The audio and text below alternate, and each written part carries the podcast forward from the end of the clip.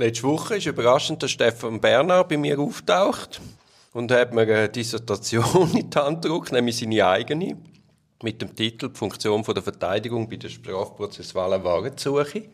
Ich bin dann das Wochenende drauf, angeguckt und ich würde sagen, ich habe sie zweieinhalb Tage gelesen. Und ich habe natürlich dann sofort dem Stefan immer wieder Rückmeldung gemacht und jetzt ist er wieder da. Hallo Stefan. Hoi. Ich habe ein paar Fragen zu deiner Disse. Ja.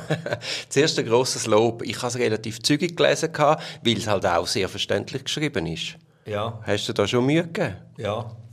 Weil einer muss sich ja anstrengen, jeweils. Entweder der Autor oder der Leser. Ja. Du hast da sehr viel Vorarbeit geleistet.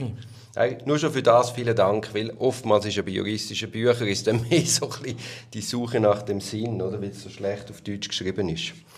Was ist Wort, Stefan?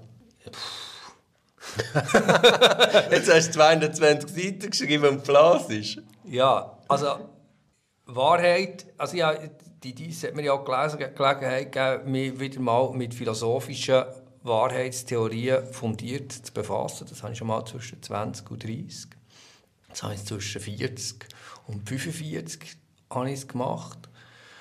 Und ähm, also ich glaube, Wahrheit ist auch philosophisch das, oder ich stehe auf dem Boden von pragmatischen Wahrheitstheorien, würde ich sagen. Ich glaube, Wahrheit ist das, was wir glauben, dass es nützlich ist, für wahr zu halten. Redest du jetzt von einem allgemeinen Wahrheitsbegriff oder in Bezug auf den Strafprozess? Von einem allgemeinen. Also, also ich würde sagen, ich, würde sagen, ich bin von der erkenntnistheoretischen Positionierung bin ich Konstruktivist. Also ich glaube, dass, dass die Vorstellungen der Welt ähm, ähm, im Wesentlichen Konstruktionen sind und nicht, dass äh, unsere Konstruktionen eine Annäherung an, an, an eine, an eine äh, Wirklichkeit ähm, können sein oder das nicht kann einlassen. Also darum eben Wahrheit ist das, was wir äh, für nützlich halten, wo, wo, wo uns nützt, für wahr zu halten. es ist ja die Frage, ob es überhaupt eine Wahrheit gibt. Genau. Es gibt vielleicht letztlich. subjektive Sichtweisen. Genau. Und von welchem Wahrheitsbegriff geht unser Strafprozess aus? Unser Strafprozess geht, wenn man den Willen vom historischen Gesetzgeber anschaut, eindeutig von der Rekonstruktion von der historischen Wahrheit oder von der materiellen Wahrheit aus. Also das ist der Wahrheitsbegriff, den wir haben. Allerdings kann man den Wahrheitsbegriff nicht auf eine externe Referenz ähm, ähm, in, Bezug setzen. Also es gibt ja keinen Weltgerichtshof vor Vernunft, der irgendwie sagt, ob, ob die schweizerische äh, äh, Strafprozessordnung oder der realschweizerische Strafprozess die historische Wahrheit rekonstruiert oder eben nicht. Das kann nur binnensystemisch festgestellt werden, ob man sich dem annähert oder nicht. Der Tat und Wahrheit ist so, dass, dass das zwar ein Leitziel ist, aber ich schreibe, es sei eine Art Fata Morgana. Ich glaube nicht, dass wir sagen können, also ich glaube, es wäre dogmatisch falsch, wenn wir würden sagen, wir, das Ziel von der StPO ist nicht die, ähm, ähm, die materielle Wahrheit zu suchen. Die StPO gibt es vor und will es. Aber wenn du es rechts tatsächlich anschaust, ist es so, dass natürlich die Wahrheitssuche von der StPO in einem strafprozessualen Rahmen stattfindet. Das ist nicht einfach so, dass irgendeine Staatsanwältin auf das freie Feld rausgeht oder ein Richter und dort auf der grünen Wiese das sucht, wo, wo sie für wahr hat. Das machst du immer final, also zielgerichtet, mit dem Blick auf juristische Tatbestände. Du machst es im Rahmen von von ähm, von Verfassungs- und völkerrechtlichen Vorgaben. Du machst im Rahmen von Vorgaben von der StPO. Alle beteiligt, also Staatsanwältinnen, Richter, Rechtsbeistand, ähm, haben, haben ein Interesse am Verfahrensausgang. Es ist ja nicht einfach eine interessensfreie Angelegenheit. Und Eben, du vergleichst es so quasi mit der Herangehensweise von einem Historiker. Das stellst du so ein bisschen in Gegensatz. Ja, also... Äh, also weißt du, einfach zum noch verdeutlichen, vielleicht an einem, an einem praktischen Beispiel, wo der Unterschied liegt. Ja, also wenn, ein Historiker ähm, rekonstruiert, ob irgendwie eine Tötung auf der Langstrasse vor 30 Jahren passiert ist, dann könnte ihn vielleicht in dem, der, der sozioökonomische Hintergrund interessieren oder ob, es könnte ihn interessieren, ob, ob, ob der, der äh, die Tötung gemacht hat, äh, Liebeskummer hatte. Oder es könnte, er könnte sich interessieren, ob das ein Eifersuchtsdrama ist oder ob das eine Abrechnung im Milieu ist, was auch immer. Und er kann, er kann das... Er kann das ganz frei ähm, äh, aufbereiten, um was geht es bei diesem Tötungsdelikt. Und wir tun ja ein Tötungsdelikt immer damit untersuchen, also es braucht einen Anfangsverdacht, wir untersuchen es auf einen juristischen Tatbestand her. Also ist der Tatbestand erfüllt oder nicht. Und das, das schränkt ja unsere Wahrnehmung auf, auf, auf ein Geschehen extrem ein. Also es ist eine, eine, eine regelbasierte äh, Untersuchung und nicht ein freies Forschungsvorhaben. Und was man vielleicht auch noch muss sagen, das objektive Tatbestandsmerkmal, das ist ja nicht, weil es objektiv ist, ist es klar, sondern es, ist, es braucht ja alles auch immer noch eine Interpretation vom ja, Leser, vom Betrachter. Wobei das ist beim Historiker oder bei der Historikerin auch so. Ist auch so, ja. Dort, dort unterscheidet Nein, aber nur, dass man ab, davon abkommt, dass man sagt, es gibt eine materielle Wahrheit, da ist einer tot. Ja, er ist tot, aber da kommen ganz viele Abers. Natürlich.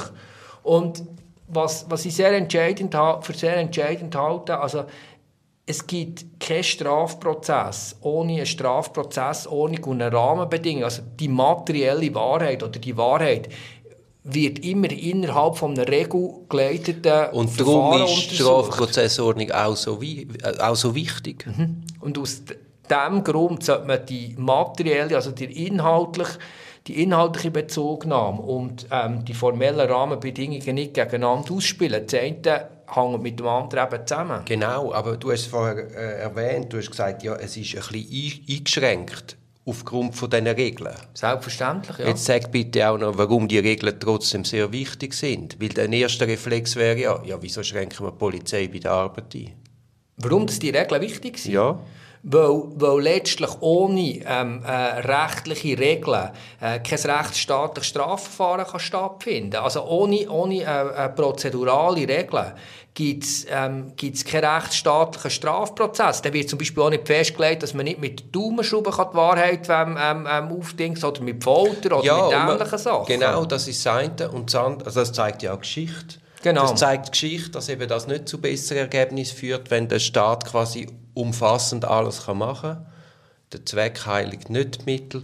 Und das Zweite ist, nur weil jemand Polizist oder Staatsanwalt ist, ist er nicht ein guter Mensch erstens und zweitens, er hat per se er hat von der Position her eine eingeschränkte Wahrnehmung. Ja. ja. Und ähm, also der, der, der, die, Straf Strafverfolgungsbehörde hat ihre Sicht auf die Geschehnisse und das ist eine andere als die Geschichte der Zeugen oder eine andere von der Rechtsbestimmten und eine andere von, von der beschuldigten Person. Beschuldigten ja. Person ja, ja. Verteidigung. Das sieht man ja immer wieder. Genau. Jetzt, eben, jetzt haben wir da die Einschränkung von der Verteidigungsrecht. Warum führt das zu einer Verminderung von der Worte? Die Einschränkung von der Verteidigungsrecht. Genau.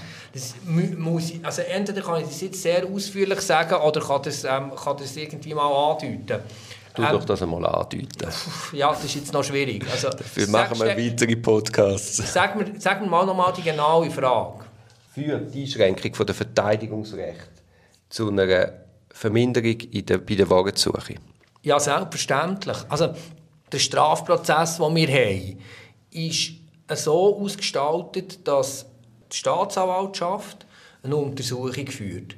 Und weil die Staatsanwaltschaft einen einseitigen Blick kann entfalten kann und weil ihre Aufgabe gleichzeitig belastenden und entlastenden Tatsachen nachher schwierig einzulösen ist, gibt es als Korrektiv äh, eine Verteidigung. Und darf ich noch sagen, der einseitige Blick, das basiert nicht auf einem bösen Willen, Nein, natürlich nicht. Das, das ist strukturell angelegt. Und das ist, wenn du sagst, ich bin da fürs, Übermit äh, fürs Überführen, dann, dann, kannst du dich auch verrennen. Dann, natürlich. Du, dann siehst du auch oftmals nur das, was du sehen willst. Und letztlich ist ja der, der zentrale Bezug und Angelpunkt vom, vom, vom, vom rechtsstaatlichen Strafprozess, wie wir ihn verstehen, der Grundsatz in dubia pro reo, also die Unschuldsvermutung. Und damit das kann, ähm, eingelöst werden braucht es Verteidigungsrecht und das, damit die Verteidigung ähm, das Recht überhaupt kundig können angewendet werden braucht es eine Verteidigung, wo der Beschuldigte oder die beschuldigte Person in die Lage versetzt, von diesen Verteidigungsrecht zielführend Gebrauch zu machen. Und aus diesem Grund ist, wenn die Verteidigung marginalisiert wird, ist, ist die Rechtsstaatlichkeit vom ganzen ähm, ähm, ähm, Strafverfahren und damit die strafprozessuale Wahrheitssuche, die immer in einem rechtsstaatlichen ähm, ähm, Rahmen stattfindet, hat, gefährdet. Welche Bedeutung hat denn die Wahrheitssuche im Kontext von der Rechtsprechung? Also, da, da gibt es verschiedene Aspekte. Oder? Also zum Beispiel, ich kann dir jetzt einfach ein Beispiel sagen, bei den psychiatrischen Explorationsgesprächen wird ja eigentlich damit argumentiert, wenn die Verteidigung dort drin sitzt, oder, könnte sie den wissenschaftlichen Prozess von der Wahrheitssuche vom, vom Sachverständigen stören. Also das ist so eine latente Vorstellung, die da vorhanden ist. So wird argumentiert. In Tat und Wahrheit ist eigentlich das Gegenteil richtig. Das hat ja der Thierry Ur wieder in seiner Dies minutiös hergeleitet. Es ist es sitzt da im Übrigen der Thierry Urwiller Fanclub. Ja. Genau, der Thierry Urwiller Fanclub von, von seinem Buch sitzt da. Also es ist, ähm, nein, er hat es ja sehr genau hergeleitet, dass wenn, wenn, wenn die Verteidigung kontrolliert, was der Sachverständige macht, dass es eben nicht die Wahrheitsfindung vom, vom Sachverständigen hin, sondern konstitutiv ist, dass du überhaupt von einer strafprozessualen Wahrheitssuche kannst reden. Weil erst, wenn, wenn, wenn ähm, die Verteidigung dabei ist und erst, wenn die Verteidigung ihre Kontrollpflicht kann, nachher, ähm, nachkommt, erst dann kannst du davon reden, dass es ähm, äh, äh eine strafprozessuale, ähm, äh, rechtsstaatliche Wahrheitssuche ist. Und wenn die Verteidigung nicht dabei ist, dann ist es eine einseitige Bestandesaufnahme. Und man geht ja noch weiter. Man macht es nicht einmal einer Kontrolle zugänglich. Also man könnte ja Aufnahme, ein Tonband mitlaufen lassen oder eine Videoaufnahme, dass man immerhin im Nachhinein, wenn irgendwie kritische Stimmen aufkommen, dass man das könnte zumindest nachkontrollieren Aber es ist einfach eine Blackbox. Man, genau. man sagt, okay, das ist ein forensischer Psychiater, der weiß, was er macht, ergo ist er unfehlbar. Das ist unser Bild, das die Justiz diesen, diesen Sachverständigen entgegenbringt. Ja, und was du auch noch festmachen kannst, ist ja bei, bei, bei der Ausschluss von der Teilnahmerecht von Mitbeschuldigten. Oder? Also sobald du ja nicht mehr dort dabei bist, und ein Mitbeschuldigter befragt wird, kannst du ja nicht ähm, kontrollieren, ob die Tatsachen rechtskonform aufgenommen werden oder nicht. Und wenn du das nicht kannst, leistest du als Verteidigung den Beitrag, äh, du kannst den Beitrag nicht wahrnehmen oder nur sehr eingeschränkt wahrnehmen. Und wenn die Verteidigung den Beitrag nicht kann wahrnehmen kann, dann ist, ist letztlich die ganze strafprozessuale Wahrheitssuche, die eben darauf basiert, dass jemand ähm, kontrolliert, einseitig. Ja, das ist jetzt Kontrollfunktion, aber es geht ja noch weiter in dem, dass der Zeuge oder die mitbeschuldigte Person Aussagen, Erstaussagen macht und du bist im Raum und kannst Ergänzungsfragen stellen, hast du unmittelbar Einfluss nehmen. Ja, natürlich. Wenn du erst sieben Einvernahmen später ihm einmal darfst Fragen stellen und er hat sich, unläng, er hat sich schon lange festgelegt, ja, dann ist, ist das Recht nicht mehr wert. Also wir sind nicht nur Kontrollfunktion, sondern wir, wir arbeiten auch mit bei der sogenannten Warensuche. Ja, und haben dort eine Entlastungsfunktion. Das halte ich für sehr entscheidend. Aber es wird, was mir noch wichtig ist bei der Wahrheitssuche, es wird ja zum Teil von VerteidigerInnen gesagt, äh, wir denken im Strafverfahren gar nicht die materielle Wahrheit suchen oder es sei nicht das Ziel. Und ich finde, es muss schon präzisiert sein. Es ist ja so, faktisch tun wir, faktisch, also in der rechtstatsächlichen Betrachtungsweise, tun wir innerhalb von einem, ähm, Regelkorsett wir eine Wahrheit suchen und insofern ist tatsächlich richtig, was, was wir VerteidigerInnen immer sagen, dass es eigentlich eine formelle Wahrheitssuche oder formell prägte Wahrheitssuche ist. Aber als historische Zielsetzung in der StPO ist die materielle Wahrheit eingeschrieben. Nur nützt die Art von materieller Wahrheit als Argument zur Lösung von, von dogmatischen Problemen oder von rechtspolitischen Problemen, weil es ist in einer Art Fata Morgana. Es ist eigentlich wie, wie etwas, das du avisierst innerhalb von dem Strafverfahren, aber durch das, dass das Strafverfahren ähm, derart äh, regelgeleitet ist, ist das Ziel, das ist wie ein... Ähm, wie ein Idealziel, das nicht realisierbar ist innerhalb von diesem System. Es geht nicht um, um, um, um dem, sich optimal äh, anzunähern, sondern es geht darum, dass der Weg, die, die formellen Spielregeln eingehalten werden und möglicherweise Du hast etwas zu sagen, du schon reingeratscht, oder? Ja, ich wollte, aber so wichtig ist es nicht. Aber ich wollte sagen, äh, ich finde, ganz einen starken Einfluss bei dieser Warensuche hat halt auch der Zwang, den sie einsetzen können.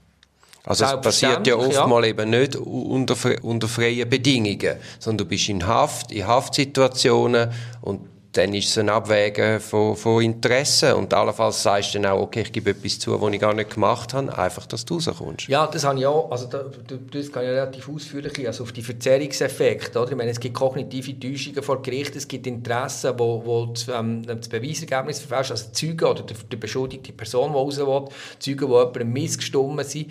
Nachher ja, oder einfach aus der Polizei Recht machen. Ja. Genau. Also Gefallsucht dort. Und dann gibt es ähm, natürlich die Staatsanwaltschaft, die im schweizerischen Recht eine hybride Konstruktion ist wie kein anderer ähm, äh, Staat. Also die Staatsanwaltschaft ist äh, Untersuchungsbeamtin, sie ist Anklägerin, sie ist Partei im, im Hauptverfahren, sie ist Verhandlungspartnerin äh, im abgekürzten Verfahren und sie ist Einzelrichterin bis sechs Monate. Und eine solche Rolle, eine solche hybride Rolle, hat keine andere Staatsanwaltschaft in der Prozessordnung auf der Welt. Und das ist ein weiterer Verzerrungseffekt. Und all diese Verzerrungseffekte führen eigentlich dazu, dass die Vorstellung, wir rekonstruieren da irgendein reales Geschehen, äh, wo wirklich so passiert ist, relativ naiv ist. Das ist jetzt nett ausgedrückt und man kann so anders drücken, es ist einfach falsch. Und ähm, wenn wir von dem näher Ableitungen treffen zur Lösung von Einzelproblemen, also wir wollen ja die materielle Wahrheit suchen und darum X, Y, Z, dann, dann, dann ist es einfach ganz falsch. Und dann wird es wirklich sehr problematisch. Aber so wird immer wieder argumentiert. So wird argumentiert auf einer, auf einer weiteren Ebene. Aber man sieht es ja oftmals auch bei den Leuten, die ins Strafverfahren geraten, was ja mitunter, sagen wir, auch Politiker sind, dass, die, dass dann das Bild von, von, der, von dem Strafprozess völlig wandelt. Oder man hat immer das Gefühl, ah, die Kriminellen, das sind die anderen, da kann man nicht genug Herz sein. Und wenn man dann selber in so einem Verfahren ist, selbst wenn man nicht in Untersuchungshaft ist, merkt man dann mal, wie, wie unglaublich äh, stark der Druck ist. Ja, selbstverständlich. Oder? Also du, du, du kannst diese Sachen kannst erst äh, nachempfinden, wenn du es mal wenn selber erlebt. Vorher weißt du einfach nicht, wie es ist. Und es ist klar, das Strafverfahren ist nicht eine Veranstaltung, die äh, in Realität darauf angelegt ist, die Unschuldsvermutung zum Durchbruch zu verhelfen, sondern das Strafverfahren ist, ist, ist darauf angelegt, am Beschuldigten nachzuweisen, dass er etwas gemacht hat. Ausgangspunkt von dieser von diesen Worten jetzt da zum Schluss von dieser Podcast-Folge ist ja die Frage Warensuche, Rechtsprechung. Also was ist die Bedeutung von der Warensuche im Kontext von der Rechtsprechung? Könntest du das nochmal schärfer fassen? Hast du das Gefühl, dem Gericht geht es um eine Warensuche? Ja, ja, das Stieren der Leute, dass, ähm, dass es ihnen um das geht, das glaube ich. Aber, aber, wieso, aber wieso weicht denn äh, das Bundesgericht alle Schutzrechte derart auf? Ich glaube wirklich, ich glaube, die meisten Leute wollen das Beste, aber ich glaube, die meisten Leute merken nicht, ähm, wie, wie, wie, wie stark, das zusammenhängt. Wie, wie stark der Stuhl, wo sie drauf sitzen und schon 30 Jahre drauf sitzen, ihre Sicht auf die Geschehnisse ähm, ähm, äh, determiniert. Ich glaube, da gibt es zu wenig Selbstreflexion. Und eines von diesen Hauptproblemen ist ja, dass, dass Perspektivenübernahme äh, darum auch schwierig ist, weil du nie auf der anderen Seite bist gestanden. Und das macht es schwierig. Und das andere ist einfach der, der pragmatische Erledigungsdruck, der einfach letztlich auch die, die Verteidigungsrechte aushält. aber, aber eigentlich wäre es doch einfach. Man müsste sich ja nur die Frage stellen, was wäre, wenn ich jetzt in der Situation vom Beschuldigten wäre? Was würde ich jetzt für gerecht empfinden? Vielleicht ist gerecht das falsche Wort in dem Zusammenhang, aber was würde ich für fair, fair empfinden? Fair finde ich es besser. Ja, das könntest aber wir sind in der, wir sind in der Tendenz, also letztlich und ich glaube, das, das hat sich in den letzten 30, 40 Jahren nochmal stark verschärft. Wir sind in der, in der Emotionalität sind wir immer auf der Seite von potenziellen Geschädigten oder von der Strafverfolgung und nicht auf der Seite des Beschuldigten. Also es ist ein gegnerschaftliches Bild vom Beschuldigten zeichnet und das gegnerschaftliche Bild unterminiert Verteidigungsrecht. Und die materielle Wahrheit wird dann als Argument letztlich immer wieder braucht oder dann als, als Küngel aus dem Hut zaubert, wenn man gegen Formvorschriften, beschuldigte Recht ähm, und aber ähnliches argumentieren. Aber erstaunlich ist ja, dass man, ich meine, das Problem muss man ja so sehen und erkennen. Dann ist aber schon speziell, dass man den Diskurs auf, auf Ebene Bundesgericht nicht öffnet und, sagen wir, das Bundesgericht so, so zusammensetzt, wie früher das Kassationsgericht im Kanton Zürich. Dass du eben alle Rollenbilder in einem Gericht zusammenfassst mit einer gesamtheitlichen Sicht auf, auf den Rechtsstaat. Ja, aber ich, würd, ich würde gerne mal eine rechtshistorische Untersuchung schauen, die die Zusammensetzung von, von, vom Bundesgericht über 150 Jahre untersucht. Ich bin ziemlich überzeugt, dass es heute weniger Quereinsteiger aus der Advokatur Eben, ins ja, Bundesgericht glaube ich geht und nachher auch weniger Wissenschaftler. Also jetzt zum Beispiel der Schubart, der Bundesrichter war, man kann, man kann über die Spuckaffäre sagen, was man will, aber der Schubart, das war also nicht irgendein B-Liga-Rechtswissenschaftler. Ich meine, der war der renommierteste deutsche Uni vor 40 Professor. Das war wirklich das war ein Crack. Und der war Anwalt und ist, ist, ist, ist Bundesrichter geworden. Klar, es gibt auch, es gibt auch sehr liberale Beschuldigungen, Leute, die beschuldigte Recht äh, ernst nehmen, die, die vorher Richter waren. Und ich finde zum Beispiel Niklas Oberholzer, der war ja alles, gewesen, als er ans Bundesgericht ist. Ich finde auch der Johnny Weibprächtiger hat einen Sinn für das gehabt. Das gibt es ja schon. Aber ich sage einfach, wenn dort, wenn dort vermehrt, also zum Beispiel du, du solltest doch irgendwie, solltest doch irgendwie Bundesrichter werden. Das wäre doch eine gute Sache. Das ist ein Podcast aus der Reihe Auf dem Weg als Anwältin. Ich hoffe, der Podcast hat dir gefallen. Für mehr Podcasts schau doch auf meiner Homepage www.duribonin zusammengeschrieben.ch. Viel Spaß beim Entdecken von weiteren Podcasts.